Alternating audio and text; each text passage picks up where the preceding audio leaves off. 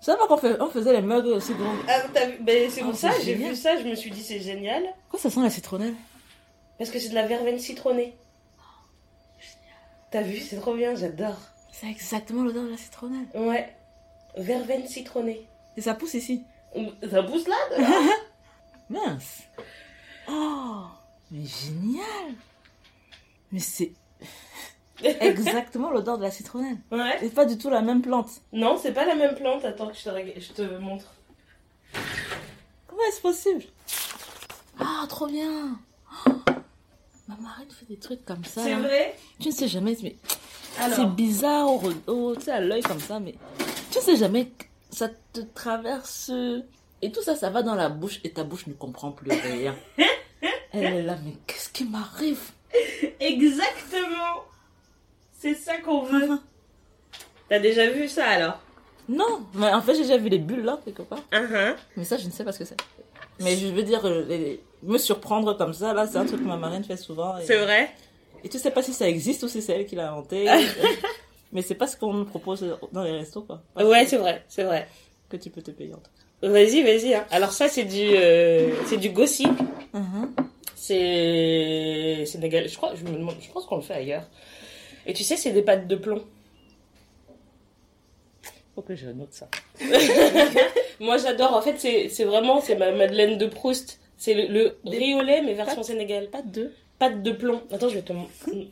Ou pâte perlée. Attends, je vais te Ouais, montrer. Écoute. Tu vois? Et il y a cette forme-là aussi, qui ressemble à du riz. Mais en fait, c'est des pâtes. Trop bien. Hum, hum. Et donc, euh, en fait, euh, au Sénégal, on fait ça en dessert. Donc, du coup, euh, cool. lacté, euh, riz, crème fraîche et tout ça. Et ça, euh, c'est les fruits que tu as mentionnés dans le livre. Ah. Mais bon, c'est des fruits exotiques, donc euh, Oh, ici, on sait que... Faut que je trouve que- que je prenne la photo. Vas-y.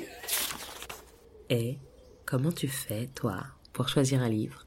Quand tu flânes en bibliothèque ou en librairie? Quand devant tes yeux s'amoncellent des trésors d'ouvrages au titre évocateur et à la couverture impeccable Comment tu choisis quel sera le prochain? Comment tu tranches? Moi, ce que j'aime bien, c'est lire la première page. Et juste la première page. Cette page, c'est un peu le début de mon histoire, et j'espère toujours qu'elle soit d'amour avec ce livre. Est-ce qu'il m'aborde de manière franche, directe? Cherche-t-il à me bousculer? Ou au contraire, prend-il le temps de prendre le temps d'exciter ma curiosité? Comment me donne-t-il envie de le découvrir plus avant? D'humecter mon index sur ma langue pour mieux tourner cette première page tu vas entendre une conversation entre camarades, amatrices de jolis mots et de belles histoires. Sans prétention aucune, nous sommes juste mus par ce désir de partager ce qui nous transporte. Après la première page. Il avait cessé de pleuvoir sur Douala et enfin, Marie-Lise pouvait se remettre au travail. Elle choisit de se tenir dans une ruelle particulièrement déserte et que les lumières de la ville avaient oubliée. Ses pieds maigrelets flottaient dans ses chaussures à talons usés et grossièrement rafistolés par une colle encore visible. Dans ces mêmes chaussures, il s'embourbait dans la bouillie granuleuse que l'eau de pluie avait formée avec le sable et la poussière. Marie-Lise ne le remarqua même pas. L'inconfort était sa deuxième nature. L'électricité fut rétablie, l'agitation nocturne de la ville reprenait, les coups de klaxon se faisaient entendre, plusieurs, plusieurs radios diffusaient en même temps le disco venu de loin, ainsi que divers airs religieux ou paillards. Si seulement je pouvais me marier avec Jésus, femme, secoue-moi tes fesses là. Et ce soir encore, les Camerounais se réfugiaient dans ce qu'ils aimaient appeler l'oubli-souci, l'alcool pas cher. Une industrie Fin de la première page de neuf histoires lumineuses où le bien et le mal de Jo Gustine. Bonjour Jo, Hey. tu peux continuer à manger. Coucou Marie. Ça va bon.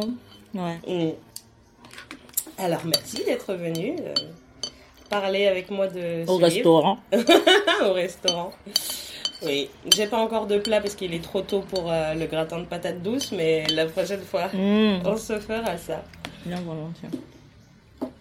Alors Jo, euh, j'ai lu ce livre.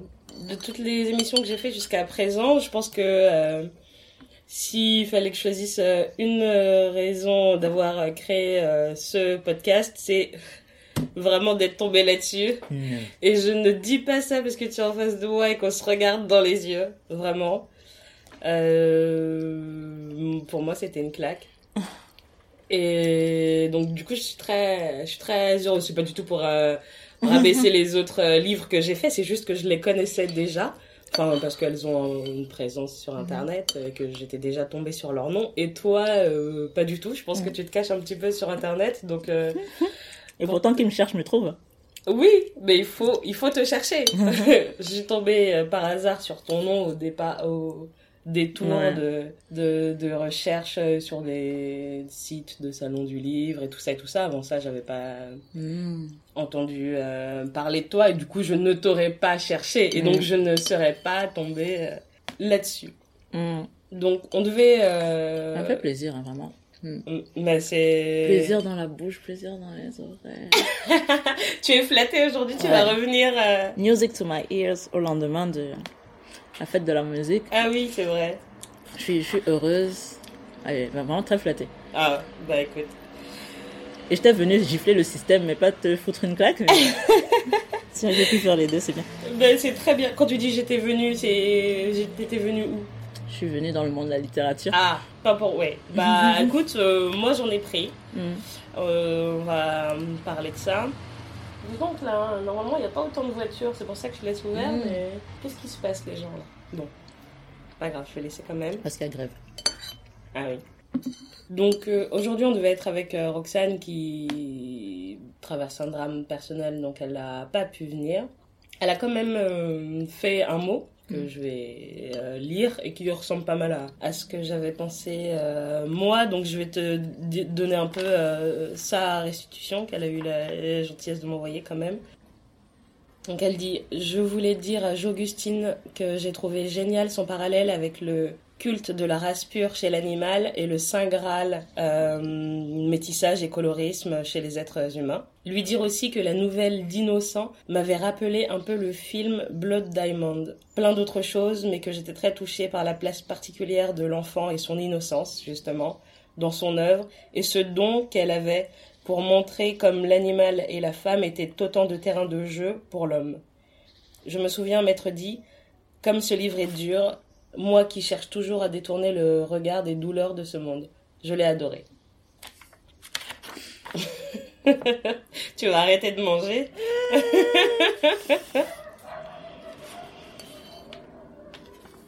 Merci Roxane d'avoir malgré tout euh, trouvé la place pour ces, ces mots si gentils. Merci.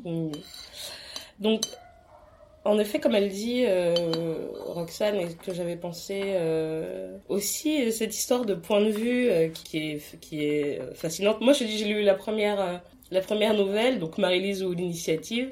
Ça m'a giflé. Arrête, j'ai posé le livre, j'ai dit, attends, je vais attendre un peu pour la Pause. suite parce que... Pause. C'est beaucoup trop dur, la personne m'a malmenée. Donc, c'est... On dit Donc, c'est un recueil de... Non, neuf histoires lumineuses. Neuf histoires lumineuses où le, le bien et le mal. C'est un recueil euh, donc de neuf euh, histoires, comme tu dis sur la quatrième de couverture, qui ont tout en commun de nous confronter à l'horreur à des degrés différents, dans des domaines variés. Euh, cinq d'entre elles nous plongent dans la violence brutale. Les autres nouvelles nous confrontent aux ravages du racisme euh, social. Donc on parle de la prostitution infantile, des enfants soldats, du colorisme, comme on a évoqué, euh, du métissage euh, aussi, euh, des enfants albinos torturés, du mépris de classe. euh. Donc en fait, il n'y a jamais aucune description de l'horreur, et pourtant, t'as la nausée. Comment tu... Alors qu'il n'y a aucune... frontalement, tu nous tu nous racontes rien. Et en fait, par un détour de, par un détour de mots, de phrases, on comprend euh, ce qui s'est passé et l'hor- et- et l'horreur monte euh, doucement et on se dit non mais c'est pas vraiment ça et tu repars en arrière pour relire. Et là, t'es saisi, tu dis en fait c'est trop pour Mhm. moi. Au début, je pitchais le livre comme un livre d'horreur sans sang. Sans sang, c'est vrai, c'est c'est exactement ça. Euh, parce que l'horreur est institutionnelle. Oui, J'ai pas besoin de, de fusiller dans le livre euh, c'est ça. une famille entière sous tes yeux. Enfin, euh, finalement, ouais, l'horreur, c'est l'horreur du quotidien. C'est juste qu'on s'attarde maintenant sur. euh, c'est peut-être même l'horreur qu'on traverse soi-même. Hein. Mhm. Euh, c'est juste le- le- l'effet de miroir et le fait que ce soit si banal. Parce que, ouais, non, mais la nausée, moi, je l'ai tous les jours, finalement. Mais je crois que oui, en fait, peut-être que c'est la banalité qui rend ça euh, horrible. Le fait que ce soit aussi. euh, que cette horreur-là, elle soit naturelle pour plein de gens. Voilà. Ou elle- qu'elle soit normale Mm. pour plein de gens. Et Aussi bien pour la victime que pour ça. le bourreau.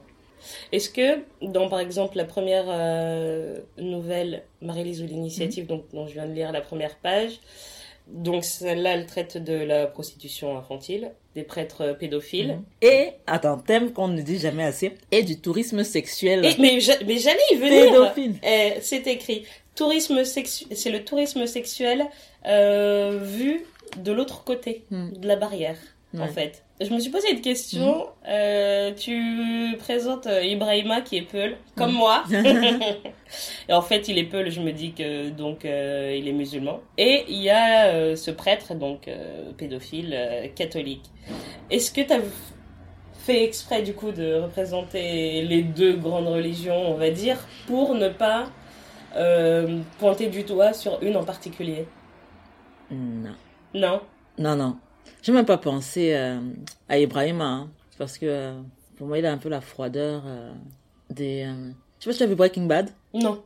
Alors, il y, a- il y a des, il y a des fachos à la fin, à la dernière saison, Ouais, qui remplacent un peu Jesse Pinkman, ouais.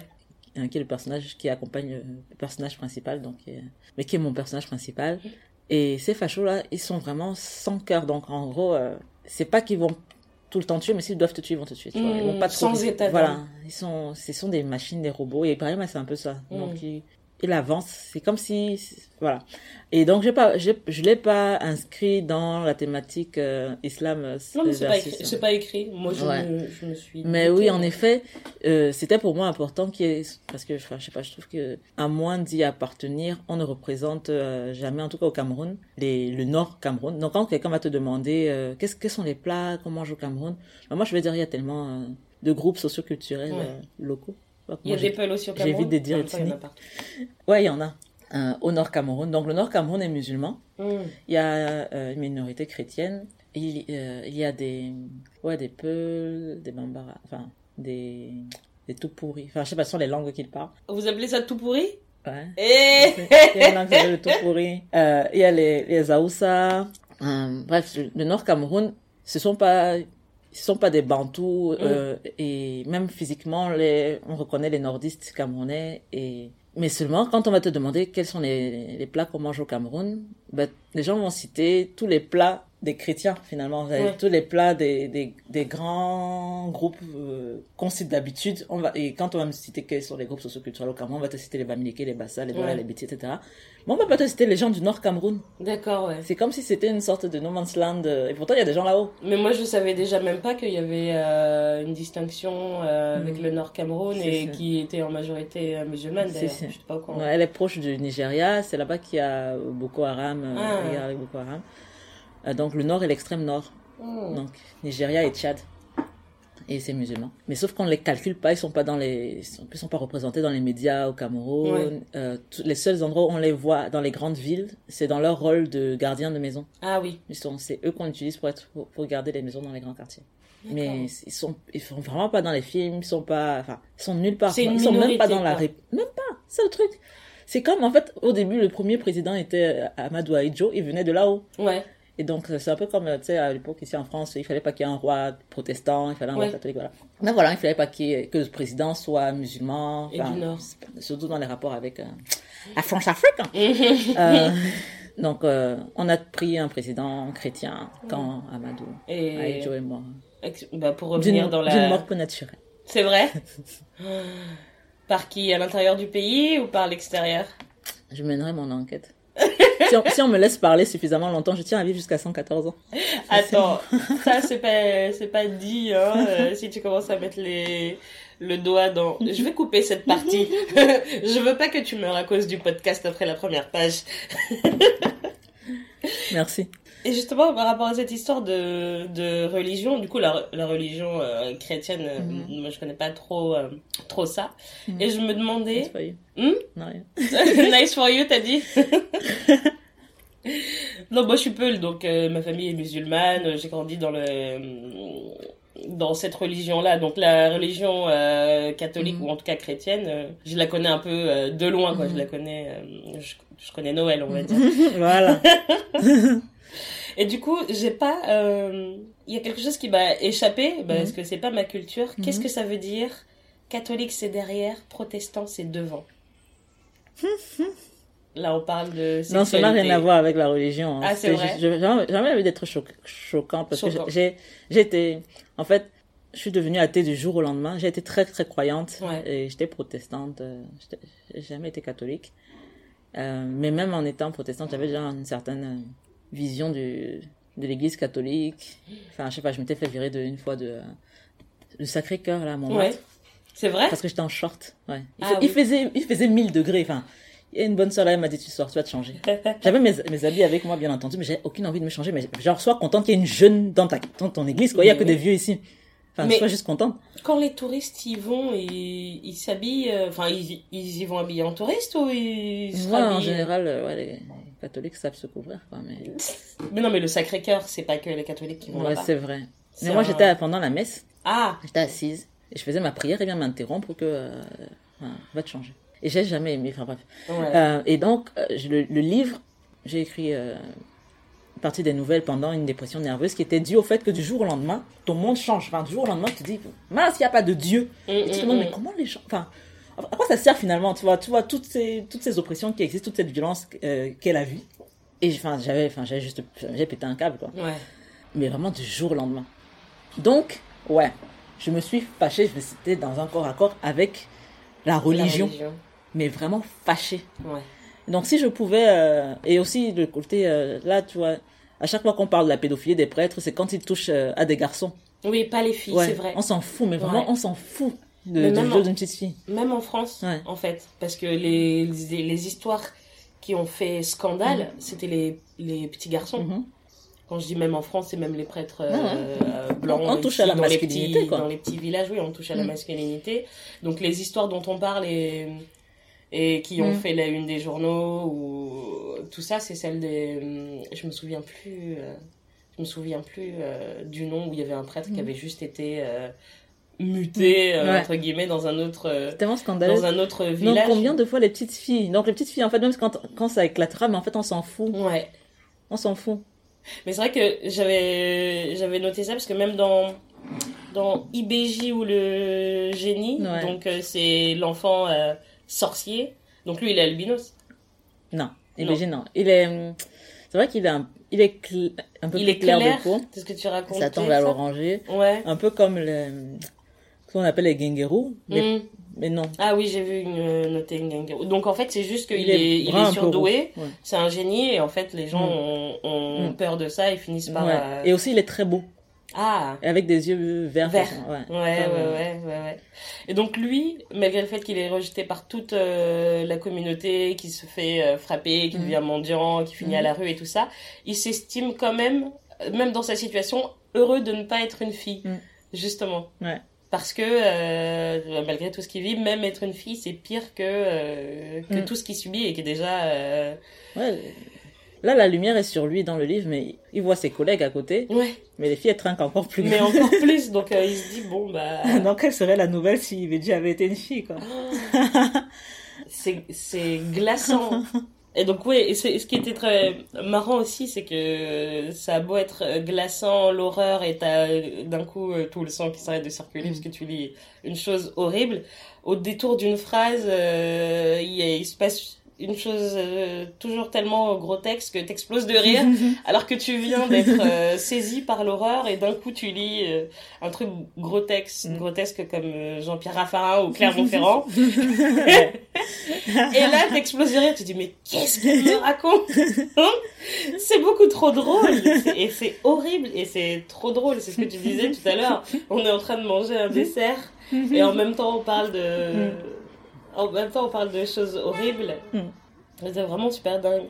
Et donc, du coup, je comprends peut-être mieux euh, que sur Innocent ou, ou l'humanité, Humanité. cette nouvelle, euh, ou l'humanité, qui parle euh, donc d'un enfant euh, soldat. Donc ça, pour toi, ça se passe dans le nord Cameroun que tu racontais euh, tout de suite. Ouais. D'accord. Donc, Je me demandais aussi où est-ce que Ouais. où est-ce que ça se situait parce que je savais pas. non, comme j'ai euh, parlé de Mao Bourak, je, Ouais. fais un peu. Ah, parce que je connais pas. Après, j'ai pas la culture. non, non, non, mais en fait, c'est Haram euh, en, en mélangeant les lettres. Ah. Mais J'ai failli googler, euh, me dire, Ah je, vais non, ça chercher, n'existe pas. je vais chercher où est cette... euh, Ça mais d'accord.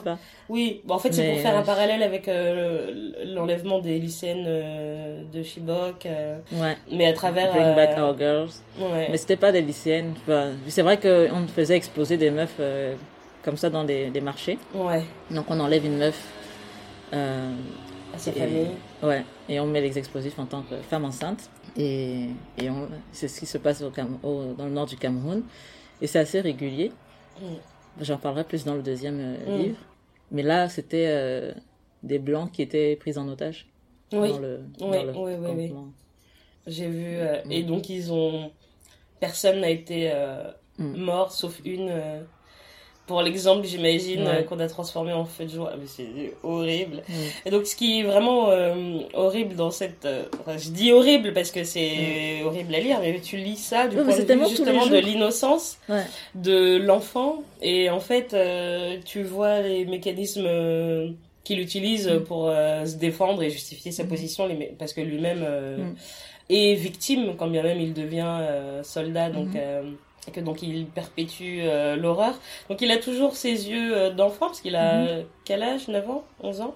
Je sais pas. ah, c'est pas noté? Bon, alors, je crois que c'était pas noté. Et... Ouais, il, est, il est petit. Je pense qu'il doit, il doit avoir euh, ouais, Mm. moins de 12 ans. 12 ans maximum. Ouais, parce que tu vois encore tout à fait toute l'innocence dans ce qu'il raconte quand, quand il dit que ses supérieurs, par exemple, sont partis chercher euh, les filles et puis pour les protéger du soleil, ils les ont couverts Mm. de grandes tuniques bleues. ou euh, Enfin, c'est... Parce que j'ai même oublié ce que j'avais. T'avais oublié. mais, mais, mais relis-toi. Enfin, toi, t'es là, mais tu te dis, mais. Et en fait, il trouve toujours une manière infantile, infantile de justifier euh, l'horreur. Donc en fait, euh, tu vois l'horreur à travers ses yeux Mm. euh, d'enfant et comment il les voit lui, comment il a l'impression de rendre service Ouais. aux gens, ou alors comment la, la guerre et la mort c'est juste Mm. un jeu. Moi, je voulais un conte de fées. Enfin, donc j'ai voulu l'écrire sur le, le mot de, du conte. Parce que finalement, les contes de fées sont horribles aussi. Mais hein. Les contes de fées originaux, les contes Ouais. de Grimm, mais justement pas de Grimm. Ils ont non, oui, les contes de Grimm qui ont été Mhm. tous remixés en des en des Des. Disney au départ. euh, oui, c'est vraiment absolument horrible. C'est des viols, Mhm. des Ouais. meurtres, les mille, les mille et une nuits aussi.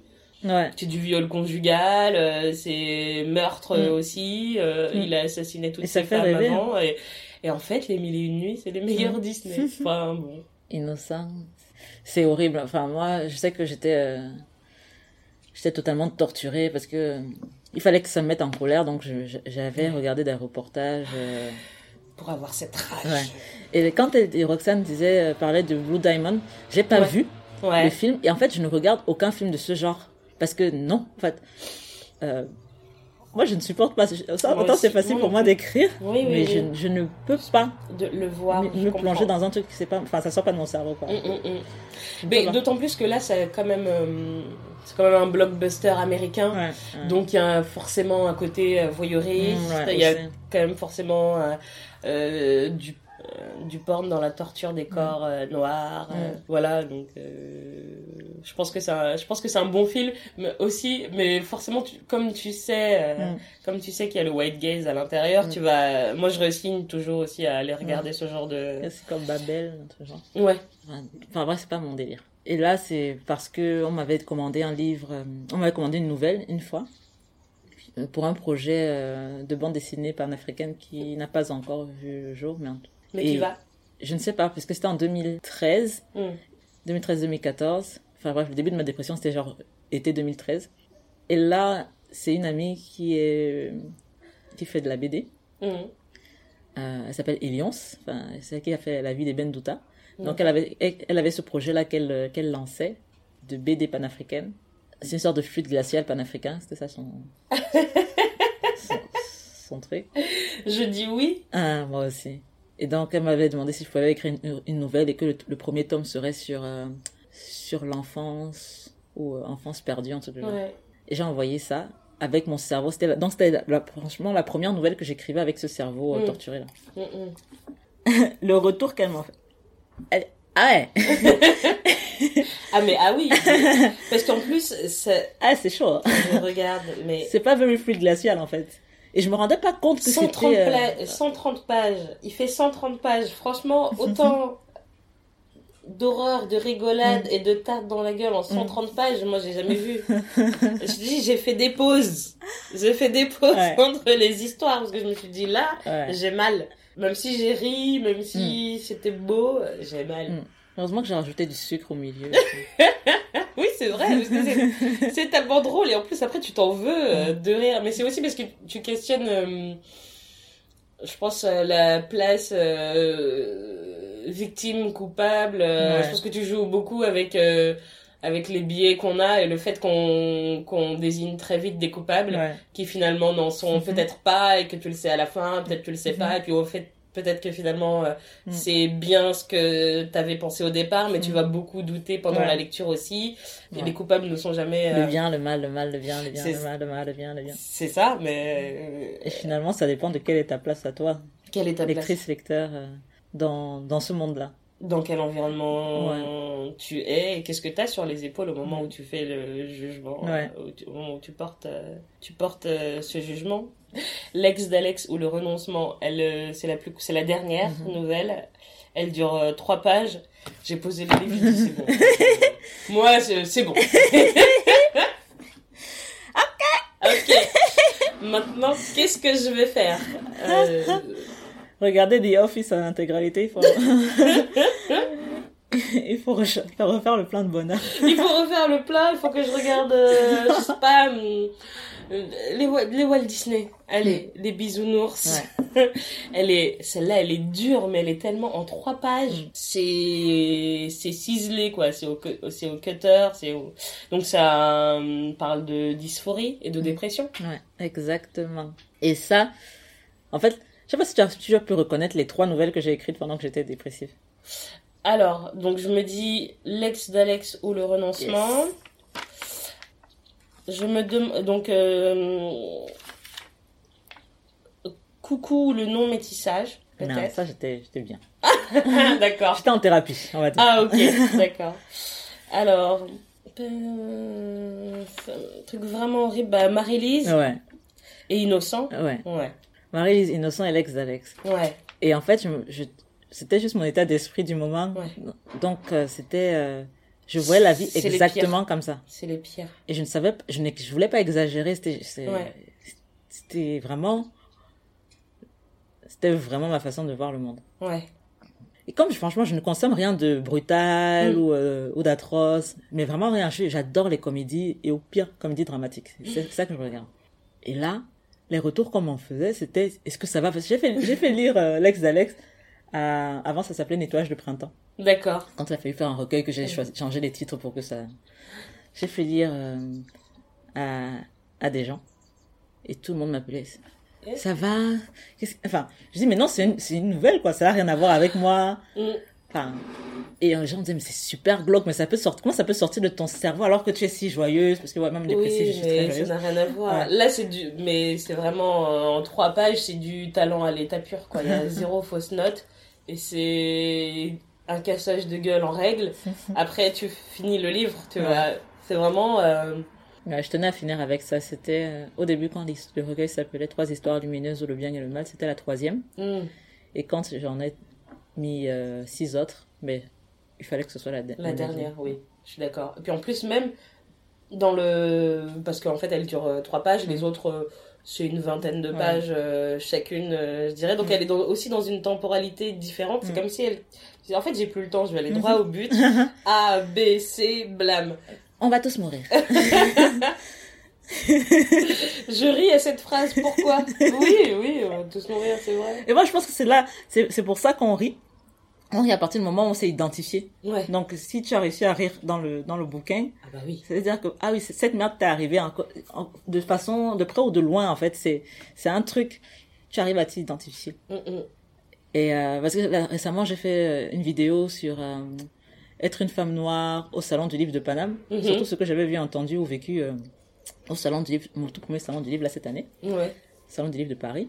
Et Des félicitations un des gars, ah merci, Euh, un des, un, un pote à moi euh, que j'avais sollicité pour faire les voix, euh, les voix des noirs, c'est moi qui les fais, homme ou femme, si c'est moi qui les fais. Mhm.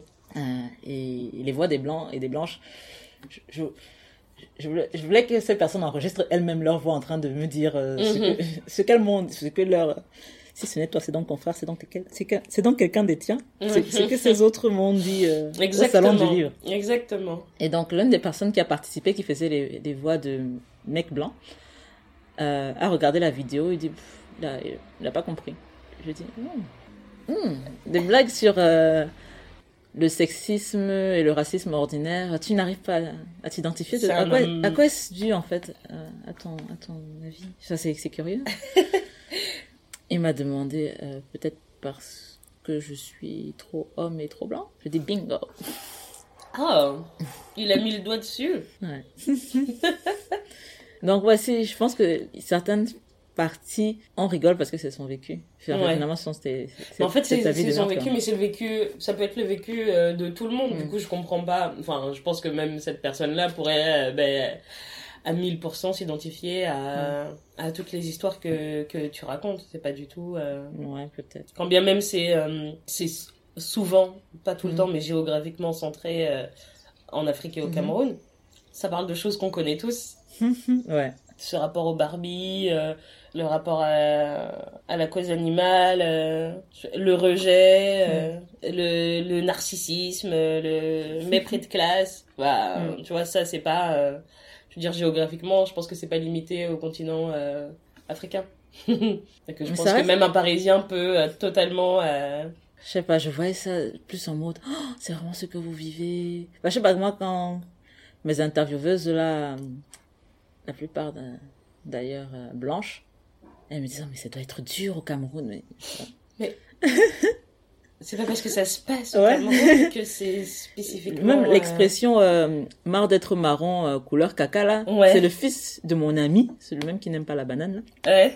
Ben, il avait dit ça à sa maman, il était en souffrance parce qu'il était marron. Oh, Et ça c'est pas être marron là, c'est pas une expression qu'on utilise au Cameroun hein. non. C'est vraiment les enfants d'ici qui, oui. voilà qui, qui vont utiliser la couleur marron Oui. parce qu'au Cameroun on sait à peine qu'on est noir. Ben, on le sait pas. On est. Euh, euh, Et c'est sur- surtout dans le symbole que représente le jeu là. Euh, noir, blanche, guinguero, métis dans Oui. la nouvelle euh, Coco. Coucou ou le non métissage, Ouais. celle-là, elle est. elle est. Bon, je vais pas dire elle est dure à chaque nouvelle, parce que de toute façon, toutes les nouvelles, elles m'ont, elles m'ont donné, euh, Ah, elles trouvé- retourné. Je l'ai trouvé gentil, hein. Qui est gentil? La nouvelle. Elle est pas gentille. pas, Elle est pas. pas gentille. Non, mais. Il y a pas de sang qui coule, quoi. Mais il suffit pas qu'il y ait du sang, tu sais très Elle, bien. elle aurait pu, Il tu vois, suffit- se scalper comme ça, là, juste pour retirer sa peau. Non, mais il suffit pas qu'il y ait du sang pour que ce soit euh, horrible. Là, c'est l'aliénation Mm. que tu as. Et en plus, elle-même dans son Mm. propre pays, puisque du coup, Ouais. elles, sont, elles sont au Cameroun. Ouais. Qu'elle est même pas dans un environnement euh, Mm. où la culture, euh, bah si, quoique, il y a beaucoup, je pense, d'apports de la culture occ- occidentale et les Barbies en question, euh, même qu'elle rejette sa Barbie noire, euh, etc. Mais c'est-à-dire que même dans ton propre pays et quand tu nais et que tu grandis au milieu de personnes noires, tu as toujours ce Mm. spectre-là de vouloir être euh, autre chose que, que ce que tu nais. Et à cet âge-là, aussi petit, Mm. c'est ça qui est Ouais. choquant parce que c'est très difficile de dealer avec ça. Ma petite sœur qui est euh, une afroféministe maintenant, elle a 20 ans et en fait on lui avait son deuxième Noël, en septembre, donc son deuxième Noël avait un an Des trois mois et on lui a offert une poupée Mm. noire. Et dès qu'elle on lui a donné le cadeau là, elle s'est mise à pleurer. Donc un an, trois mois quoi. Oh non Elle a chialé, elle a eu peur de la poupée et c'est devenu ma poupée, je l'ai récupérée. Et elle a grandi au Cameroun. Ouais, ouais. Donc, qu'est-ce qui fait Mm. que. Je...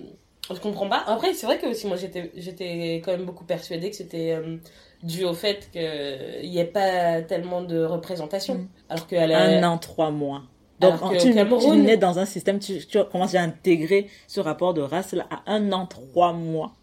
Mais comment euh, Parce que je comprends pas. Parce que à la télé, les présentateurs, les tout ça, enfin, c'est, des noirs. Euh, Un an, les mois. publicités, les... Elle avait peur de la poupée.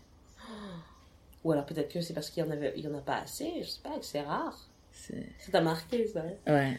De la poupée s'appelle Missy? Elle a, je m'en suis séparée dès que j'ai eu mon, j'ai fait ma remise de diplôme. Ah ouais? Parce qu'elle me suivait partout. Hein Et à l'aéroport, elle faisait sursauter tout le monde parce qu'elle était obligée. Moi, je la mets pas en soute, hein. Attends, c'était mon bébé et tout. Bah elle, oui. elle- elle avait la taille d'une poupée normale. Donc, elle avait la taille d'un bébé et tout le monde pensait que c'était vraiment mon bébé. Personne ne voyait que c'était une poupée. Et Missy, c'était la fille de P. Diddy. Ouais, bref, c'est pour ça qu'elle était très foncée. Ah Et sa, sa marraine, c'était Missy Elliott. Et les gens n'arrêtaient pas de me répéter, mais P. Diddy n'aime pas les noirs. Il, il, aime que les métis, donc il te gérera jamais. Je dis, mais en même temps, en même temps, j'ai 12 ans. Pourquoi tu veux que P. Diddy me gère, tu vois? Euh, qui, peut- qui, qui, qui a pensé à te dire ça? Tout le monde, Oh, just Dieu du ciel. everybody.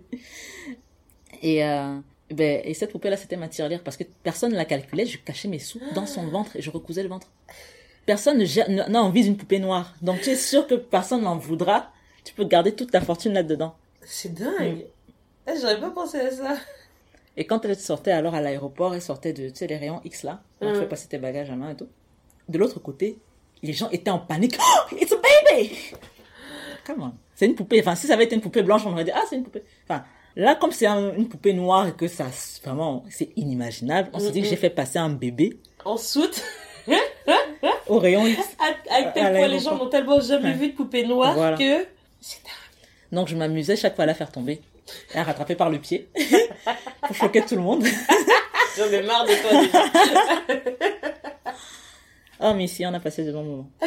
Et pourquoi tu t'en es séparé alors Parce que je me suis dit, voilà, j'entre dans le monde du travail, etc. Il faut se- s'en séparer un jour. Et mon père m'a donné une autre poupée plus petite, Aïda, que Ah. je pouvais ranger dans ma poche. Elle a eu un blog et tout. Et je l'ai perdue le jour de mes 25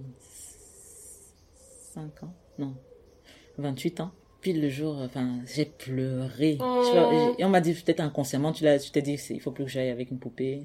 Enfin, c'était pour moi le... Je m'en suis pas vraiment séparée. J'ai j'ai donné Missy à, à ma petite sœur, euh, qui a 6 ans de moins que moi. C'était donc elle, elle euh, qui l'avait eu au départ? Non, Ah non, une autre Non, non, elle n'a toujours pas, elle n'a toujours pas été euh, la, maman qui l'a rejetée là. Ah ouais? Ah, non. Bah maintenant qu'elle est devenue afro-féministe, Ouais, peut-être peut-être que- qu'elle va accepter cette poupée Peut-être. noire. Ouais. Non, si, c'était, on a passé de bons moments. Oh là là Ouais. C'est génial l'histoire de cette poupée, faut que tu la racontes euh, pas? quelque part. Dans le euh, podcast qu'on a enregistré euh, le mois dernier, celui Mhm. d'avant, euh, il y avait Oumi qui racontait aux enfants que tu avais eu du mal à avoir, que tu avais désiré, tout ça, Mhm. tout ça.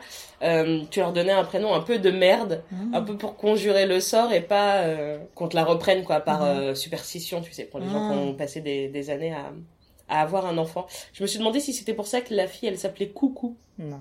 On, se- on donne souvent des. C'est pas son vrai prénom. Hein. Ah On donne souvent des petits noms comme ça aux enfants. euh, D'accord. Toto, Coco, Yo-Yo, Yo-Yo. C'est un surnom comme... Junior, euh, non, Junior, Junior, c'est pas ton vrai prénom. Ouais. Mais pour moi, ça a toujours été un surnom. Ouais, non, c'est un petit nom à Ah, la c'est un maison. petit nom, d'accord. Et Coco, c'est le nom de ma nounou. Ah ouais Ouais, c'était son petit nom aussi. D'accord, ok. Donc tous les noms là, ce sont des, ce sont des clins d'œil. à- Ce sont des clins d'œil à des gens. Ben, j'espère que l'histoire raconte pas forcément leur histoire. Non, non, non, Ok, parce que sinon Mais c'est... coucou là, c'est mon histoire, hein, plus ou moins. Enfin, j'ai Ouais. pas, j'ai pas deux mamans euh, lesbiennes, mais, euh, euh, mais j'ai compté le nombre de maîtresses à Ouais. faire le, le dimanche soir. Ça, je me suis dit que en fait c'était tellement fou Mm. que ça devait partir d'un... Ouais. D'une, d'une chose réelle qui se passait. Et en fait, Coco, au non métissage, au début, c'était un scénario. J'apprenais à l'époque à faire des courts métrages, donc je me lançais dans les, dans l'écriture euh, pluridisciplinaire aussi audiovisuelle. Et c'était l'un des premiers scénarios que j'ai écrit, Mm. scénario. Et la chute de Coco dans le scénario, elle est beaucoup plus puissante. Donc quand j'ai lu ce livre, quand il est sorti, je me suis dit non, j'ai terminé ça comme ça. Je me souvenais même pas.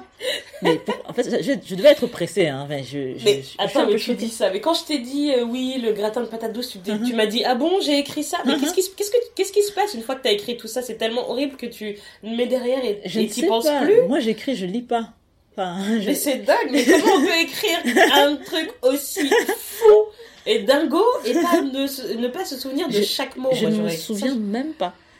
Et, les gens viennent me parler de choses, mais je suis obligée de retourner dans le, dans le fichier PDF là et faire un contrôle F pour voir. C'est moi, c'est vraiment moi qui ai écrit ça. c'est, c'est, c'est incroyable.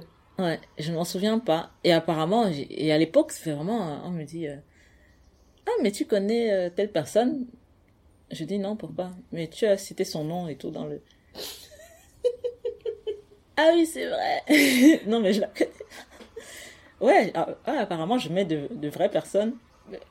Elle fait. En fait, je me suis pas... Fais, fais attention. Mon, mon cerveau n'était pas en. Tu sais, tu écris, tu écris, ça sort, et tu n'es pas en, en- tu ne penses pas à ça va sortir, ça- enfin, Tu penses pas à ce qui va se passer après, Voilà. que ça va être réceptionné c'est par juste des comme gens, ça que ça sort, lu, voilà. lu par des vraies personnes qui vont venir te poser des vraies questions Ouais. derrière. Tu sais pas que ta grand-mère va lire ton livre, tu vois. Ta grand-mère a lu? Elle- ma grand-mère a lu. Et donc, si j'avais su, si j'avais, donc, imagine si tu dois penser à tout ça, Non, tu n'écris pas. Non, non, tu n'écris pas. Ma grand-mère a lu, mince, c'est compliqué, hein. J'étais dans sa chambre, je vois mon livre à côté du Qu'est-ce qu'elle t'a dit? Et je sais pas ce qu'elle m'a dit, j'ai noté ça quelque part l'autre jour. Bon, au moins c'était positif. Ouais, mais ça qui est bizarre. Mais c'est juste Parce parce, que qu'on tu- voit pas nos aînés comme des vraies personnes. Non, parce que quand on en parle, il y a plein de sujets, notamment euh, l'homosexualité et tout ça. Tu connais leur positionnement là-dessus. Mhm. Mais comment Une fois que tu as lu le livre, est-ce qu'on a, tu as lu tout Est-ce que tu as tout lu? Est-ce que tu as compris que c'était moi qui avais écrit? C'est ça. Parce que c'est comme si il n'y avait pas eu ce sujet-là. Ouais. Enfin, Il a laissé ou, occulter. ou aucun autre sujet euh, qui... Parce qu'il y, y a plein d'endroits aussi, t'es inspiré d'histoires euh, familiales. Ouais. Donc, tu vois que je sors les dossiers, tu me dis... Tu n'as- pas relevé. Voilà. Donc, c'est comme si c'est... On a choisi, finalement, c'est comme toutes les familles doivent être pareilles. Hein. Ouais. On choisit les secrets qu'on va garder jusqu'au bout. Même, même une, fois, que- une fois que tu as le livre, on va pas en discuter, on va pas en parler frontalement. On va, ça va rester comme ça, là. Ah, quoique Je non, sais que parce que, je que pense je que si ça... peut-être que si ça avait été vraiment choquant, on t'aurait confronté. Pourquoi est-ce que tu balances au Mm. monde nos secrets de famille? Non, non, Quelque part, c'est peut-être une... le silence, c'est peut-être une approbation. Ouais. Je pense qu'il y a des gens qui ne qui ce- ils voient ce qu'ils veulent voir. Hein. Ouais.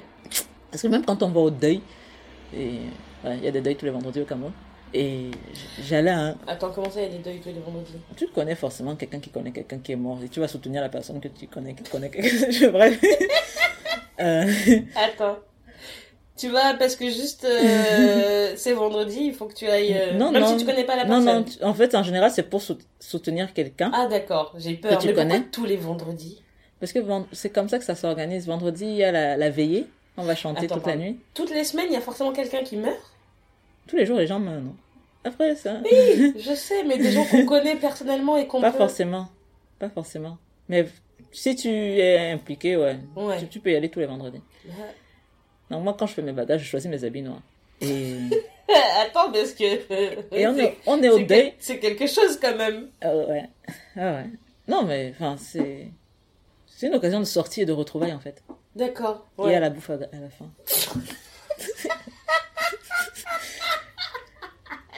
Et je prends des sodas pour euh, en donner euh, à nos enfants de maison et tout.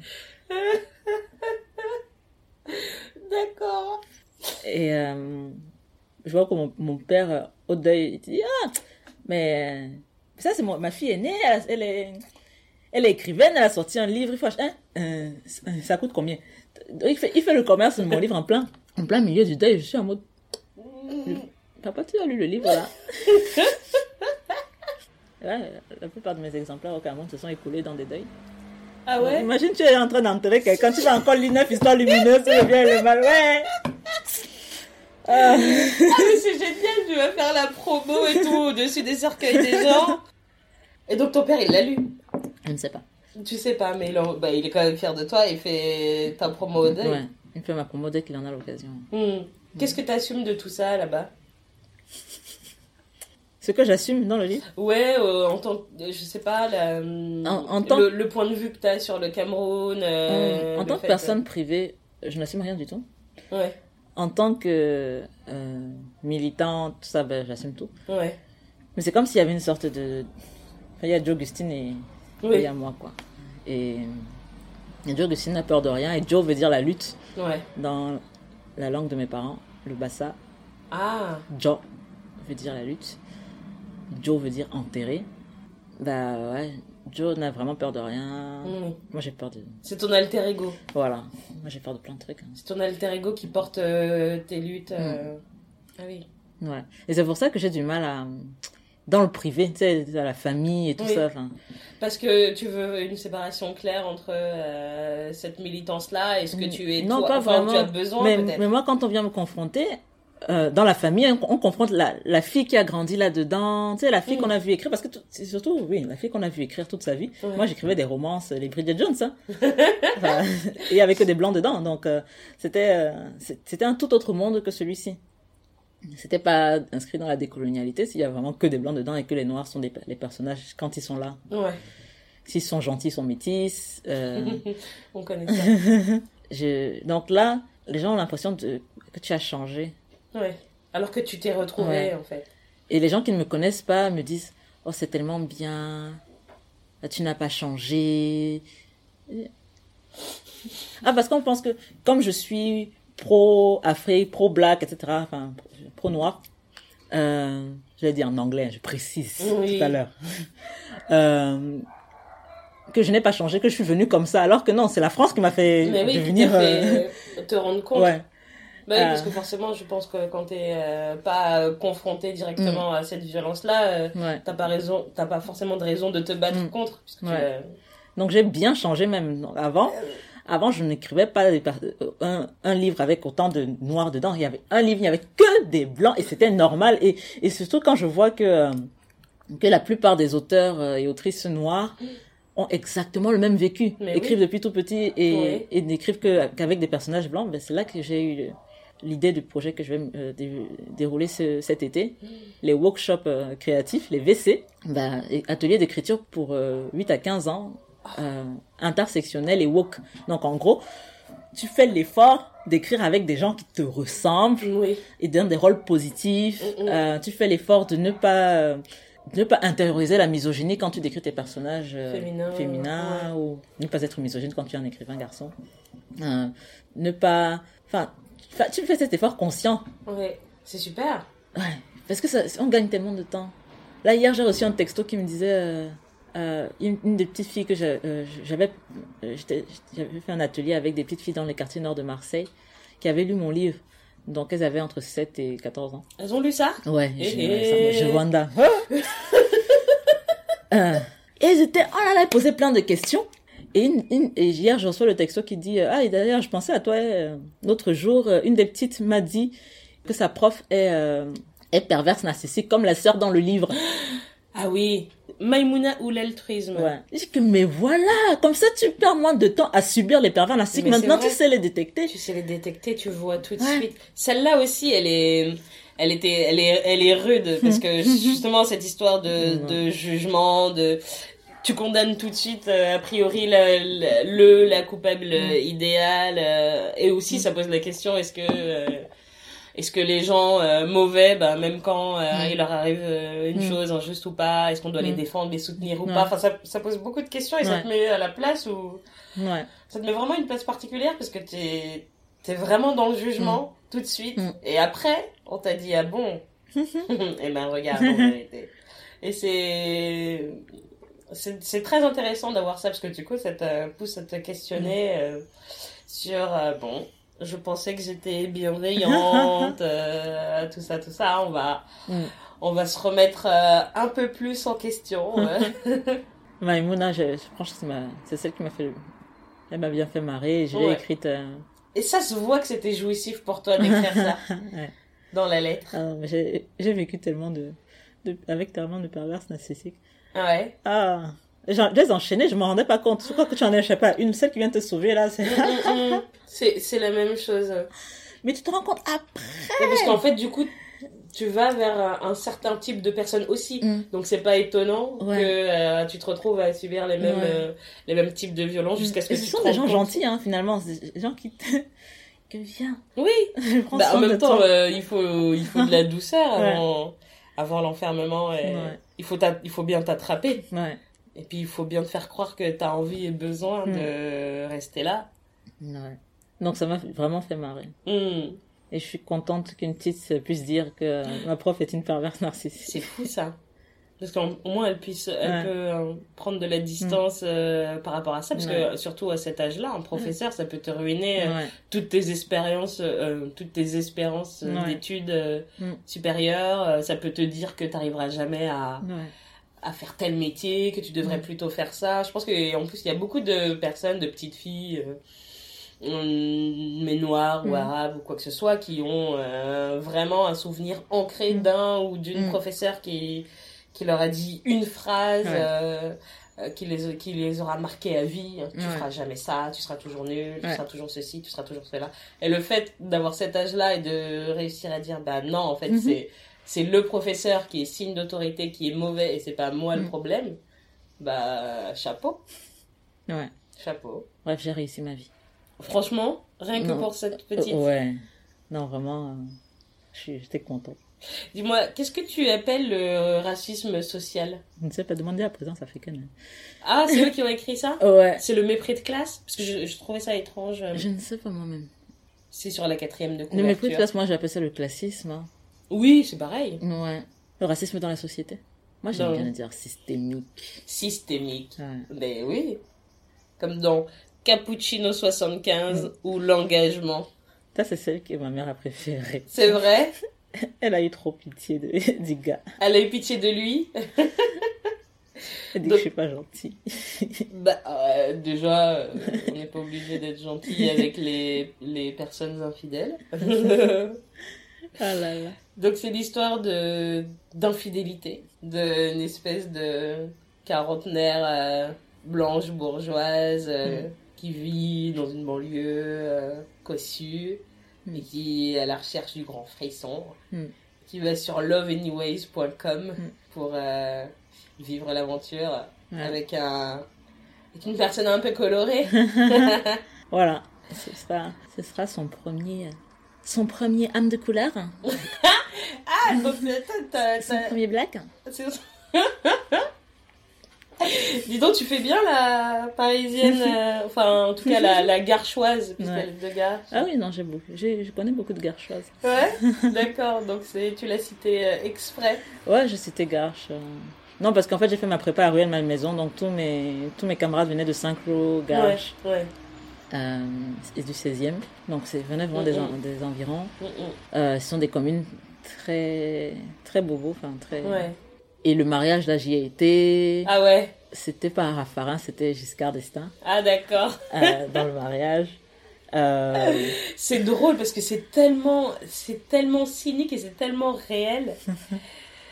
Tu, tu, ce, ce mariage-là, Mm. euh, enfin non, en fait, je crois qu'on y a tous été, on l'a Mhm. tous vu, euh, il, a tous été dessiné, on la Mm. connaît, on la connaît tout de suite avec Emma, hmm, cette violoniste. euh. ouais.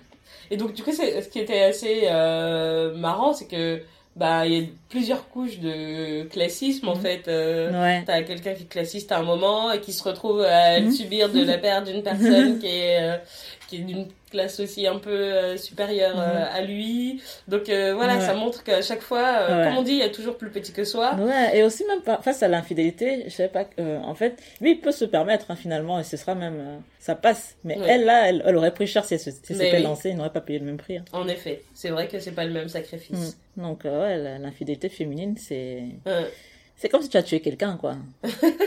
en termes de gravité, Ouais. Mais jusqu'à pas longtemps, c'était passible de 3 ans d'emprisonnement en France, alors que c'était 50 euros pour les mecs. alors ça, Et jusqu'à maintenant, euh, j'étais pas. C'est jusqu'à quand je, crois dans les années 50. Hmm. euh, Attends, dans 57. les années 50, c'était pas 50 euros donc. Ouais. Mais c'était l'équivalent. L'équivalent. fait le, le truc Oh là là. Trois ans d'emprisonnement. Ouais. Donc j'ai fait une vidéo là-dessus, de parodie d'une chanson. Si seulement tu m'avais dit la vérité. Je me souviens un peu des paroles originales alors que c'est c'est celle-là que je connaissais avant. Je Ah. connais que mes paroles maintenant. C'est si seulement je t'avais dit la vérité. Te connaissant, tu ne l'aurais pas supporté. Que tu le veuilles ou non, au fond de toi, tu dis que les femmes n'ont pas le droit de faire comme toi. Car toi, tu peux tricher. Comme t'as une bite, c'est toléré. Ouais. Tu peux baiser dehors sans même retirer ton alliance. Tout le monde dira c'est biologique, l'instinct de répandre sa semence. Comprends mon vieux que moi je pars du principe que nous sommes deux adultes. Me prends pas pour une gosse juste parce que j'ai une vulve. Si tu daignes lever la main sur moi, et là je sors le couteau. Je te promets rien même si les flics sont avec toi. Car toi tu peux me tuer. Comme t'as une bite c'est toléré. On te pardonne tout quand t'as une bite dès la naissance. Ton surpoids, ton incompétence, tes poils, tes accès de violence. Et c'est pourquoi si seulement je t'avais dit la vérité, il y a de fortes chances que tu m'eusses défoncé. Et au calme tu aurais pu continuer ta carrière de chanteur ou même de député. Car toi tu peux me violer. Comme t'as une bite c'est toléré. Mais faut pas te faire enculer. Quand t'as une bite, c'est condamné. Voilà. Et je, je termine la chanson avec des, des textes sur l'infidélité féminine. Mm. Euh, comment c'est, enfin, c'est passible même de peine de mort Ouais. dans, dans certains pays. C'est toujours passible d'emprisonnement dans d'autres. Et ça Oui. a été en France jusqu'à il y a pas longtemps. Ah ben oui, c'est ce que tu racontes dans... Du coup, elle est là... Marlène euh, ou la loi. Oui, puisque du coup, tu es humoriste aussi. Mm. Et ça, c'est récent Ou- Genre février 2016. Février 2016, donc on peut dire que c'est récent par ah, rapport ouais. à... Ouais. En fait, j'ai lancé, j'ai envoyé le livre à la maison d'édition en mars 2016. J'ai- J'ai fait ma première scène en février 2016. Je me Ah oui. vraiment lancé. à tout en même temps. Ouais, euh, j'ai fini ma thérapie en décembre 2015, en fait. Franchement, je je crois que ça a été hein. efficace. Tu Ouais. nous donneras le nom de, Ouais. de ton thérapeute. Juliette Berry, elle, elle a bougé, elle était à Lille. Elle a bougé en Normandie. Elle est super. C'était la troisième, et la troisième, c'était la bonne. Hmm. C'est vrai que c'est c'est difficile de trouver. Euh, déjà de base, c'est difficile de trouver euh, quelqu'un, Mm. et c'est aussi difficile pour nous Ouais. euh, de trouver quelqu'un qui remet pas en question euh, ce qu'on peut dire Mm. Ouais. sur le racisme, Ouais. machin, et qui nous renvoie pas à la culpabilité. Mais je recommanderais quand même pour les, les, les racisés ou les cuits racisés, Mm. ou- mais d'aller chez des personnes euh, concernées aussi, Mm. chez des thérapeutes euh, qui connaissent ces questions-là. Comme, comme ça, on ne perd pas les 70 euros la séance à, à expliquer ce qu'est le racisme. Mais oui. Voilà. Bah, avec, puis euh, aussi à débattre avec la personne sur le fait que oui, Ouais. c'est quelque chose. il faut que, vraiment un annuaire de ça. hein. Ouais. Mais je pense que Polyvalence s'en occupe là, de, de bâtir un, un annuaire de, de thérapeutes safe. Polyvalence? Ouais, C'est une association, association. ouais, Ouais. qui sur la santé mentale D'accord, je la connaissais pas. Elle est basée où? À Paris, il me À semble. Paris? Ouais. Ah, je regarderai. Mm. Ah non, c'est bien. Elle intervient dans pas mal de festivals euh, queer et Ouais. racisés. Et ça prend en compte les- ces questions de classe, euh, enfin d'intersectionnalité, classe, race, euh, euh, genre et identité sexuelle D'accord. dans la, la santé mentale. Ouais. Ah, c'est Et mais ça, les, les thérapeutes, euh, enfin, le font pas. ouais, Oui, pourtant on oui, a oui. montré que ben, juste être noir, ben, ça rend fou finalement. Enfin, Oui. ouais, Bah, euh, dans, une, dans une société qui est faite pour te, te compresser, évidemment que ça rend fou. T'es, t'es perpétuellement en struggle. Cette année, je devais faire du stand-up sur le thème de la santé mentale. Ouais. C'était mon, mon truc de l'année, quoi. Et Non, j'ai pas t'as pas eu le temps? Non, en fait, juste le, la réécriture du deuxième livre, j'avais pas prévu ça. Ouais. Ah oui. troisième donc ça version, ça, ouais. Ça m'a mise dans une partie de mon cerveau qui n'a. Et j'étais en promo en plus. Oui. Mon cerveau ne produisait plus. Ouais. Bah, C'est la première fois que j'étais en promo. limite. Ouais. Et hum, oui. Et du coup, ce, ce Mais ça arrive, livre, la santé mentale. il parle de ça? Non, mon stand-up, c'est ça, Ah non, la santé mentale. ouais. Ouais. parce qu'il faut, il faut vraiment, chez les noirs comme chez les blancs, le simple fait que quand tu veux dire que tu dois voir euh, une psy, que tu vois, enfin, ma, ma marraine m'a demandé en plein mariage, euh, en plein, pardon, en plein marché. Ah, Mm. Je chercher le. Je me suis demandé ce que je suis en train de faire un AVC. Euh, euh, en plein marché de Oisem à Lille. Hmm. Euh, j'étais en pleine dépression. Elle m'a demandé, tu as, tu as vu, est-ce que tu as revu le, est-ce que tu as revu le, le, elle cherchait à dire la psy, et moi je réponds, la psy? Parce que c'est le marché est bruyant, etc. Et là, tout le marché s'immobilise. Tu entends les oiseaux qui s'envolent et tout ça. Tout le monde se retourne pour savoir qui va avoir une scie là. Tout- enfin, genre, j'ai dit un truc tabou, honteux, quoi. quoi. ouais. Ouais. Totalement tabou. Ouais. Donc, même ici. Non, bah oui, oui, je pense même ici. Ouais. Que ça commence à... Mm. Donc, Euh, ça quand, commence à être tu as mal normal. à la gorge, tu vas voir, tu vas, tu te- la santé physique, on l'a, elle, est- elle est, elle est prioritaire dans Ouais. nos têtes, alors que, moi, c'est la tour de contrôle, le cerveau, quoi. Bah oui. Occupe-toi de ton cerveau et, et les je pense que est-ce que est-ce que c'est pas une histoire de culpabilité comme quand par Voilà, exemple les gens se disent euh, quand ton corps lâche bah c'est ton corps Ouais, si c'est la tête eh ben c'est de ta faute Ouais. en fait c'est ça. donc euh, c'est une euh, preuve de faiblesse Donc, il me faut faire du stand-up pour, pour toucher les gens et les, les inviter à prendre soin de leur santé mentale. oui Et, euh, et, We et sensibiliser aussi à la psychophobie. ouais Ben, il faut que j'écrive. Écriture des blagues, c'est chaud. Enfin, ça, Ah, franchement, c'est tellement, chaud. Et surtout que ça s'écrit dans la douleur, quoi. Enfin, tu dois, il faut que je me replonge dans mon côté. Oui. Enfin, dépression ouais, mais les gens ne se rendent pas compte, mais c'est, c'est une maladie grave vu que Mais tu oui. meurs à la fin. Enfin, tu- tu- oui enfin, oui quand quelqu'un a une dépression, je- ça ne pas te dire que, quand il est sorti tu dois avoir peur ouais. de de de Ouais. te rapprocher encore du bord je Ouais. pense Moi, j'ai une amie, euh, pendant que je faisais ma thérapie, elle s'est suicidée. Mais je savais même pas qu'elle était en dépression. Parce que moi, je Ouais. n'agirais pas. Tu n'échappes pas les autres personnes, finalement. Enfin, tu t'occupes déjà de vouloir, toi, de rester en vie. oui toi. Et, euh, je savais que si, et je me suis sentie en mode, euh, surtout que je pensais à elle après, c'était une rappeuse ouais du, du label de Rof. Elle s'appelle Bouchira Diabira, elle était toulousaine. Et euh, j'avais je, je comptais, me- je me lançais dans les, les industries créatives, dans les arts, et, et je savais que elle, depuis que notre rencontre, elle veut bouger au, aux States, moi je voulais bouger au Canada, je voulais- enfin il fallait qu'on taffe ensemble en fait. Moi je- Mhm. je, me rapprochais déjà de la musique. Au début, je voulais être manageuse. J'ai commencé par manager euh, les chanteurs pour lesquels j'écris, mais non, je ne ne faisais pas comme j'ai fait école de management. Je ne faisais Ouais. pas encore me dire je veux être artiste, tu vois. Manager les artistes, c'est beaucoup plus prestigieux qu'être artiste soi-même. ouais, ouais. Euh, donc, je voulais la contacter pour ça. Et là, euh, on m'annonce son suicide et je me dis au début que euh, ben, j'ai pas été là. Parce qu'en même temps, elle m'envoyait des mails et je lui répondais pas. Quoi. Enfin, je répondais à personne. Enfin, bref, Bah oui, personne? Tout le, monde de est, tout le monde est responsable de ton état. Enfin, je détestais tout le monde. Je détestais toutes ces personnes qui m'avaient laissé prier à m'en écorcher les genoux. Euh, pour un bête truc comme le, comme le permis de conduire, Mhm. alors que euh, j'ai commencé à développer une, euh, une manie de, euh, tu sais, à la fin de chaque conversation, c'est comme, tu sais, par exemple, quand tu marches, ton application te dit, ah, vous avez fait 8000 pas aujourd'hui, vous avez dépensé euh, 350 calories.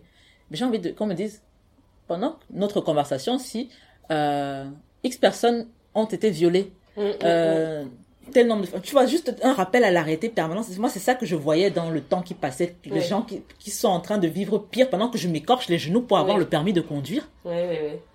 Euh, J'étais très malade mentalement et je ne savais pas que ça pouvait tomber sur moi parce que je me jugeais très intelligente. Enfin, je me- enfin, tu vois, tu- enfin, Je comprends, ouais. je... Mais parce qu'en fait, c'est quand tu as pas, hum, quand t'as, quand t'as intégré le discours ambiant, que c'est Ouais. une histoire de volonté. Voilà. euh, Et surtout que j'avais. On m'a dit que j'avais tout. J'avais tellement été dans la galère tout le temps. J'avais un travail, j'avais j'avais un appart qui était payé par la boîte dans, un- dans le beau quartier de la fin du livre là, le beau quartier avec Ouais. les restaurants partout. Je mangeais, j'aime pas cuisiner, je mangeais tous les jours dans un restaurant espagnol ou Mm, mm. autre. Euh, j'avais j'avais euh, j'avais la santé physique pour une fois. J'ai eu la tuberculose à la fin de ma scolarité. Mm. Euh, on pensait que c'était un cancer. Enfin, j'étais à l'hôpital souvent. J'ai des problèmes de genoux tout mon lycée. Je pouvais pas marcher Mm. je respirais, j'avais les genoux qui brûlaient. Enfin, j'ai toujours eu, même j'ai une hernie hiatale, donc l'estomac qui, qui brûle en permanence. Mm, mm. Mais là, j'avais enfin la santé physique, l'appart, les sous sur le compte.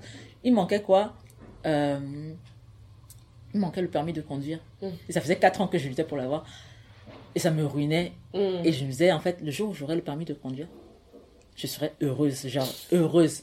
Et dès que j'ai eu le permis de conduire, ma tête a fait paf. Paf. Genre, ça ne suffit pas. Ça et de deux, je ouais. commençais, j'avais un blog sur de philo, donc je, je découvrais tout ce qui est, enfin, j'étais plongée dans la socio, l'anthropo, etc. Je déconstruisais tout. Mm, mm, mm. Je découvrais les, je traînais avec les, euh, les, je traînais, avec pas mal de, de lesbiennes féministes en Allemagne, à Cologne. C'est Gay City Cologne. Cologne Mhm. et Berlin, c'est voilà Ah, c'est Gay City. Euh, donc je découvrais tout ce qui est féminisme, gender studies, etc. Mais je, je me déconstruisais, je me, je, je me. Donc t'étais, t'étais à fleur de peau, euh, du coup, ouais, ouais, c'est ça, tu, Ouais. tout, tu, tu Voilà. prenais puissance 1000 Voilà. et que tu ressentais... euh, je n'existais plus, car ma vie avait été fabriquée par un système. Ouais. Et, et ce système m'avait dit que voilà, les études que tu dois faire, voilà, le travail que tu. En fait, tu Et as tu te rends compte que tu n'as pas de diplôme, singularité. tu as tout- voilà. Ouais. Mais pétage de plomb alors que tu as coché toutes les cases. Ouais. T'es là, mais non, vous m'avez menti. Comment est-ce qu'on peut mentir à une meuf aussi brillante que moi? C'est un truc. Comment est-ce qu'on peut m'avoir autant? Mais oui, T'as fait une dépression par orgueil. mais voilà, je me dis, mais comment est-ce qu'on peut me faire croire qu'il y a des anges? Tu vois, juste, comment tu peux me faire manger ça Et j'ai- pour moi, c'est réel. Comment est-ce que tu peux me faire croire que je chante la Vierge Marie et je sens la rose Je sens vraiment la rose. Comment tu peux me faire croire ça Donc, comment est-ce qu'on peut entrer dans mon cerveau comme ça Mais qui a osé Je- Tout le monde était coupable. Genre, personne n'a essayé de me sortir de là. Tout le monde était coupable. Hmm. Comment est-ce qu'on peut me, me, me, me dire que mes Dieu est grand parce qu'il m'envoie des multiples de 7 Grâce à lui, j'ai eu euh, des. euh, j'ai eu j'ai décroché le stage chez L'Oréal. Genre, mission impossible, tu as décroché un stage chez L'Oréal à l'étranger. Grâce à Dieu qui t'a envoyé des multiples de 7 parce que ton, ton siège dans l'avion pour aller passer ton entretien, c'était un multiple de 7, et etc. etc. Euh, et pendant ce temps, pendant ce temps, en fait, toutes ces horreurs continuent de se passer. En fait, et je m'y intéressais finalement à, à juste autre chose que moi, mais à ne pas tolérer cette douleur-là. Parce que tu te dis, mais finalement, hein, oui, telle personne. hein, il y a récemment encore au Cameroun, il y a eu un gros accident de voiture. Le collègue de. Genre, le voisin de bureau de ma tante, Hmm. juste, le gars qui est juste à côté d'elle dans le bureau, était dans un accident de voiture. Et tout le monde est mort sauf la personne en face. Et on dit que la personne en face, à qui ma tante allait rendre visite, en fait, elle a fait une prière avant. C'est pour ça qu'elle n'est pas morte. Donc, en gros, en gros, mais comment est-ce que pour moi j'ai pu trouver ça normal Tu vois, genre, Oui. moi il m'arrive toutes ces choses, toutes ces bonnes Oui. choses qui m'arrivent là, mais c'est parce que c'est parce que je fais des prières tout le temps. J'étais tout le temps en prière, tout le temps. Et C'est ouais, je peux- ouais, c'est la désillusion, Ouais. euh, la désillusion comment totale peux accepter que mais tout le monde meurt? Genre que quelqu'un qui est omnipotent Hmm, hmm. peut dire que bon, franchement, moi, moi je veux qu'on me loue. Euh, la personne qui a oublié de me louer, bah tu crèves en fait. Enfin, comment est-ce que tu peux me dire ça et j'accepte je, je, je dis, mais c'est vraiment un comportement de droite finalement. Donc en gros, tu vis, tu es né dans un monde où il y a cette religion-là. Si tu n'as pas, si pas eu ces, ces, ces privilèges-là dès ta naissance, Ouais. on abandonne tous les autres. C'est toi qui es sauvé. Et tu es voué à l'enfer. Voilà. Ouais. Euh, et ouais, parce que ouais, c'est vraiment un comportement de droite, quoi. Bah, tu dis aux gens, mais vous n'avez à faire qu'à faire comme moi. Mais toi, tu, as, tu, tu es croyant parce que tu es né dans une famille croyante, finalement. Mais oui. Et l'autre personne à l'autre l'autre bout du monde qui, qui a une façon différente de croire ou qui ne croit pas, enfin, qui. Cette personne-là, il va lui arriver des merdes parce qu'elle n'a pas reconnu Jésus-Christ comme son sauveur. Bref, euh, ouais, ça fait péter un câble. Ouais. Et, et quand on fait des câbles, on écrit des trucs. Ouais. Et après, euh, à la thérapie, j'étais juste tellement sûre de moi. Ça a Confiante. duré combien de temps, la Un an. thérapie? Un an? Ouais, toutes les semaines. Il faut demander ça a duré combien d'argent. c'est ça qui C'est ça. j'ai- 70 euros fois combien? Donc, Ah. fois, fois 3 fois par semaine, fois Euh, 52 bref. semaines. L'argent mis de côté dans le taf d'avant, là, ça a servi à, à me sauver. Ah Et le bah. truc, c'est que moi, je veux une application. Pas l'application qui compte, euh, là, je suis plus dans ce délire-là, qui compte le nombre de viols qu'il y a eu pendant que tu faisais ton sport. Euh, une application, sais, de transfert d'argent. À chaque fois que tu as une, une violence raciste, misogyne, etc., genre, la personne là te doit tant. Genre, même Mhm. juste un euro par truc. Sais- en fait, c'est ça qui ça va financer. Ça n'entre pas dans ta poche, hein, ça va juste financer ta santé mentale. Donc, ça va financer te- ton traitement. Mais je veux ça, mais pourquoi c'est à moi de payer alors que ce sont les autres qui m'agressent? Mais c'est vrai. Je veux une application comme ça qui. Allez, euh, les scénaristes de Mais l'argent pris d'où? Tu peux pas. Du compte des agresseurs. Ah, mais alors pour ça, il faudrait que On la te- justice fonctionne on- déjà.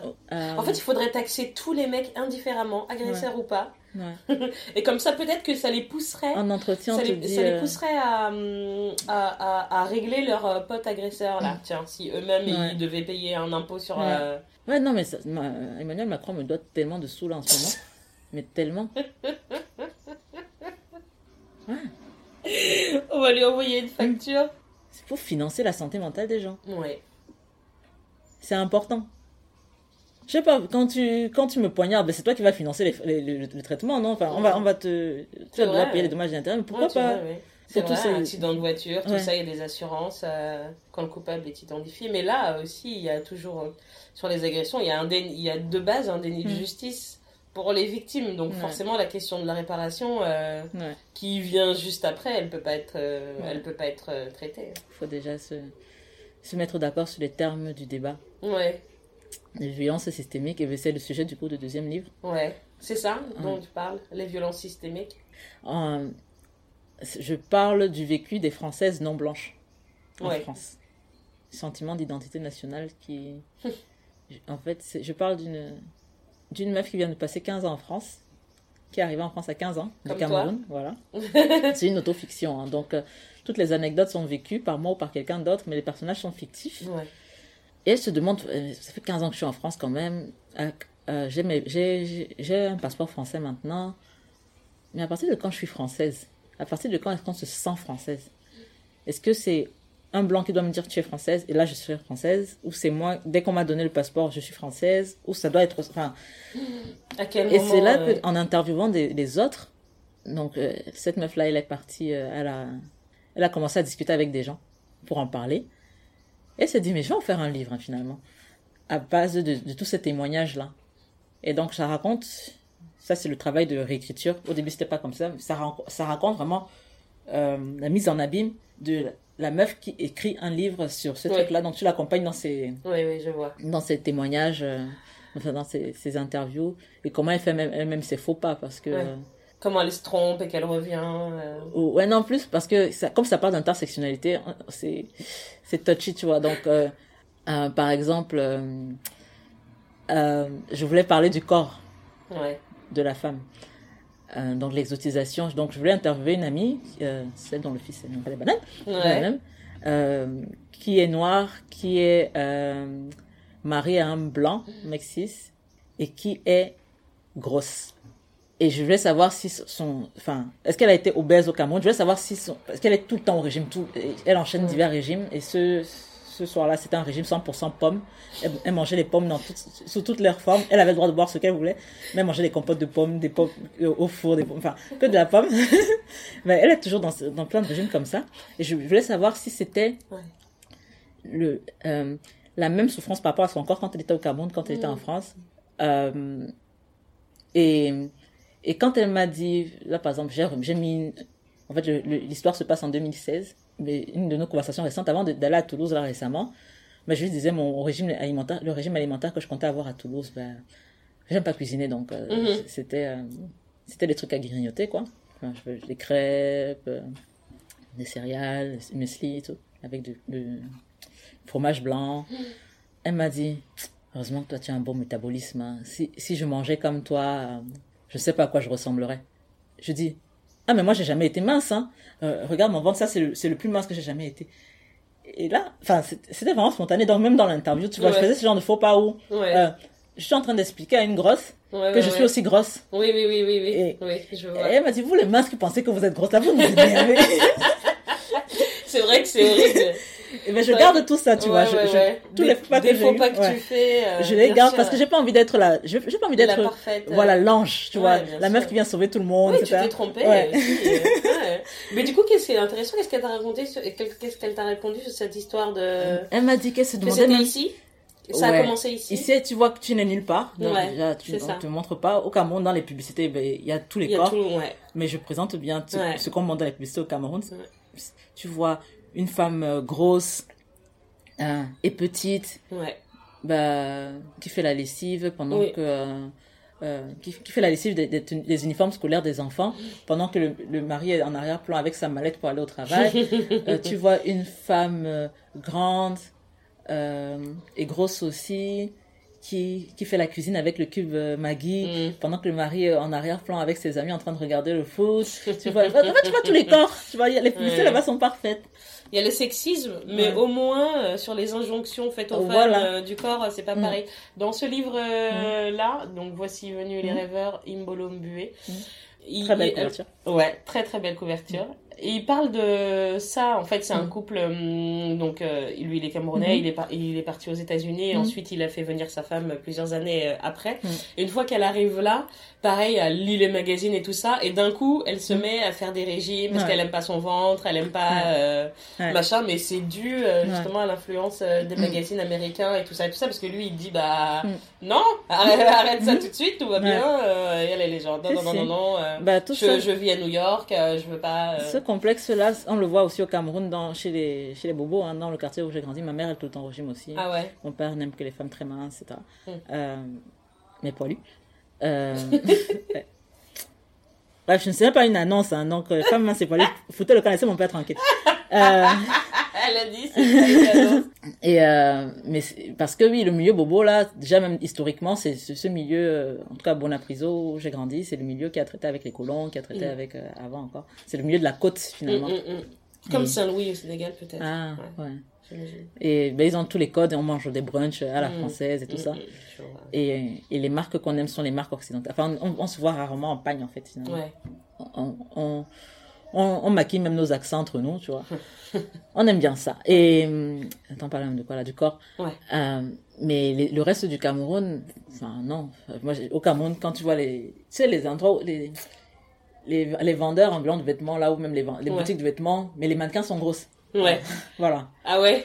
C'est trop bien. Je sais même, je sais même pas où ils achètent leurs trucs là. Mais Oui. Voilà, mais les mannequins sont Mais tu sais, que, mais je pense que je pense que ça existe et que Mm. c'est juste les magasins qui Ouais, choisissent pas les mannequins grosses parce que même ici j'en ai rarement vu, mais j'en ai vu Mm. des mannequins euh, comme ça là, mais euh, en taille grosse. Mm. Je pense que les magasins les, Mm. les- vraiment les choisissent pas, donc ça existe. Mais au Cameroun, il y a ça parce que Ah, dingue. sinon les meufs ne pourraient jamais s'habiller, quoi. Bah oui. Et euh, d'ailleurs, je sais pas comment on s'habille ici. hein. Ah, ma, ma marraine, elle va dans, un, dans des, des boutiques de, de femmes enceintes. Ah oui. Et sinon, tu galères. hein. Ouais, c'est ouais, ouais, vraiment, euh, c'est vraiment compliqué. hein. Et elle m'a dit, elle se demande que oui, c'est vrai que sa maman, elle en a parlé avec sa maman qui lui disait que, mais franchement, au Cameroun, euh, je suis parfaite. Hein. Mm. Euh, elle dit, ouais, mais en fait, comme on dit, hein, pour citer Pierre Bourdieu, il ne suffit pas de prendre conscience, d'une prise de conscience de, de la domination pour mettre fin à la domination, en fait. En effet. Euh, donc, euh, les gens qui disent que, j'avais vu un tag là, don't get bigger boobs, get better books. Comme si, finalement, Tu pouvais pas, Oui. comme si c'était l'un ou l'autre. Ouais, euh, voilà. que- avec- tous les livres que j'ai lus, moi, je me sens toujours mal dans poche, je me sens toujours moche en tant que noire, etc. Enfin, si t'as pas les traits, si t'as pas Noémie, le Ah, noir, c'est le, le, fake deep Voilà, qu'on trouve typiquement sur Facebook, j'imagine. voilà. Et donc, il suffit pas d'avoir pris conscience que, finalement, euh, tu es belle dans, je sais pas, Et que, et que en fait, c'est des codes extérieurs Ouais. qui t'ont poussé à te à analyser te regarder Ouais. euh, comme moche Mm. pour te trouver d'un Mm. coup euh, belle. tu continueras Oui, ton régime, un- tu auras toujours envie d'avoir ce corps auquel tu aspires. Ouais. Et, et elle m'a dit, une phrase que j'ai notée, c'était euh, Je me demande si c'est pas attendu aussi le fait d'être noire et grosse en France. Oui, c'est vrai. Oui, c'est vrai. C'est vrai, c'est vrai. Parce que du coup, comme ça, tu, es- Mm. tu, tu représentes bien Mm. la, bah, la maman, Mm. euh, celle qui prend soin, euh, la cuisinière, la nourricière, celle qui Ouais. prend soin de tout le monde. Ouais. euh, et t'es pas du tout dans un autre... Euh, L'infirmière, voilà, t'es pas... T'es pas projeté dans un autre rôle que, Ouais. que celui-là. En tout cas, c'est très présent, notamment pour moi qui suis comédienne, dans les dans les castings et tout ça. Euh, Ouais, c'est euh, très veut- cadré. on veut la, euh, la grosse noire. Ouais, la grosse noire, euh, infirmière, Mm. euh, Ouais. maman, Mm. avec son boubou. Et donc, quand est-ce qu'on pourra lire Je ne sais pas, demande-moi déjà quand je dépose le, le manuscrit là, parce que vraiment, on m'avait demandé si je pouvais l'avoir pour fin février. J'avais dit ouais, ouais, bien sûr. Mais mon On cerveau est- a bloqué. d'accord, ton cerveau. On est le bloqué. 22 juin. On est le 22 juin. Joyeux anniversaire, Nicolas. Joyeux anniversaire hein? Nicolas, mon cousin. Ah d'accord, joyeux anniversaire Nicolas. donc voilà, bah, j'espère que moi je pourrai le lire, euh, Ouais. lire très vite. Euh, Je- On, a- on a passé un peu de temps. je Bah, l'édition, c'est ça. Tu, tu écris dans le passé, ça sort dans le futur. hein. Les gens Mm. pensent que tu viens de l'écrire. Donc, quand on Oui, me pose des ça. questions sur les neuf Oui, histoires, là. c'est pour moi, ça que t'as oublié parce que toi ça te Ouais. Et entre le moment où là, tu as une, une offre, une proposition, le moment où le livre sort, ben, il se passe au moins un an et demi. hein. Ouais, ouais, ouais. Donc forcément, pour toi, c'est de l'histoire Entre temps, tu as écrit autre euh, chose, voilà, t'es sur une autre histoire, on t'interroge sur tes, ton état d'esprit de l'époque. Ouais. J'ai adoré la couverture. euh, Estelle coup. Prudent. Estelle Prudent, mais je je je l'avais vu. euh, j'avais vu son exposition au Fresh Woman Mm. Festival. C'était la- je, je le découvrais là. Ouais. Je la connaissais pas du tout avant aussi. euh, C'était euh, c'était. Ouais. Elle est dans euh, l'intersectionnalité aussi. Ouais ouais ouais. Donc cette euh, exposition qui s'appelle euh, Enfin, ça, c'est Pense, Pense bête, bête. sa série. Euh, qui, ce sont des illustrations simples, en écriture réactive voilà. sur euh, Des paroles racistes, misogynes, Qu'elle a personnellement euh. Voilà. Donc c'est incroyable parce que tu arrives dans cette salle qui est immense Mm. et en fait elle, a- elle fait un papier Mm. Par dessin, Ouais. donc euh, un papier par agression. Et la salle est couverte, mais du Ouais. pied au sol, au plafond, partout, Ouais. euh, de, de, ces, de ces papiers euh, qui euh, narrent toutes les toutes ces agressions. Enfin, c'est, c'est, J'ai tu te retrouves au milieu, mais c'était, c'était dingue. Je me souviens des heures dans cette salle. d'un dessin parce que voilà que je décris les dessins ils sont, sont des bâtonnets tout Ouais. simple en gros le dessin ne te montre pas que le coupable est un homme blanc tu vois Oui. tu- le, le dessin ne dit rien c'est un bâtonnet Ouais. la race humaine tu vois c'est un pictogramme, quoi. Voilà. Euh, et il y a un texte. Donc là, je me souviens de ce dessin de un bâtonnet qui court vers un rectangle qui représente un rideau. Et tu vois un pied qui sort du rideau. Et le texte dit Vite, cache-toi, mon papa, il aime pas les noirs. Et moi, j'ai rigolé. Enfin, en fait, ce que j'adorais sur ce dessin, c'est que ça, ça décrit tellement nos vécus que, que c'est, que c'est dur et marrant à la fois, ça. sans pointer du doigt, tu vois. Mais c'est comme ton livre. Exactement. Et je tenais à la voir, elle. Ah mais c'est génial. J'adore cette couverture. Elle est vraiment, elle est vraiment trop belle. Et je crois que là, l'exposition, euh, que on, on voit pas d'exposition, Mm. mais j'espère que je pourrais aller la la revoir parce que comme c'était Mm. dans le cadre d'un Ouais, festival, tu j'y ai tournes passé du temps, mais j'ai pas encore tout vu. Et en fait, je voudrais euh, vraiment la revoir. Je Mm. crois que c'est un coup à passer une Ouais. journée entière dans cette salle, Ouais. à regarder les dessins l'un Mm. après l'autre. C'est vraiment. euh, Ces dessins sont disponibles aussi, euh, beaucoup sont sur Instagram, sur sa page estelle.prudent. Ouais, Euh, et c'est via Instagram que je l'ai connu. D'accord. ouais. et un jour, je cherchais. euh, pour moi, c'était une grosse, euh, une grosse star. Hein. Ouais. Donc, j'avais, j'osais même pas la contacter. et je la suivais déjà, on se suivait l'une l'autre sur Insta, sans se parler. Ouais. Et je- un jour, j'ai juste liké plein de ces trucs. Et elle m'a envoyé un message. C'est la manière aujourd'hui de, d'attirer l'attention Ouais. de quelqu'un. Tu likes euh, 10 trucs d'un Non, non, coup. mais elle avait juste posté plein de trucs ce, ce jour-là et j'avais tout liké. Ok.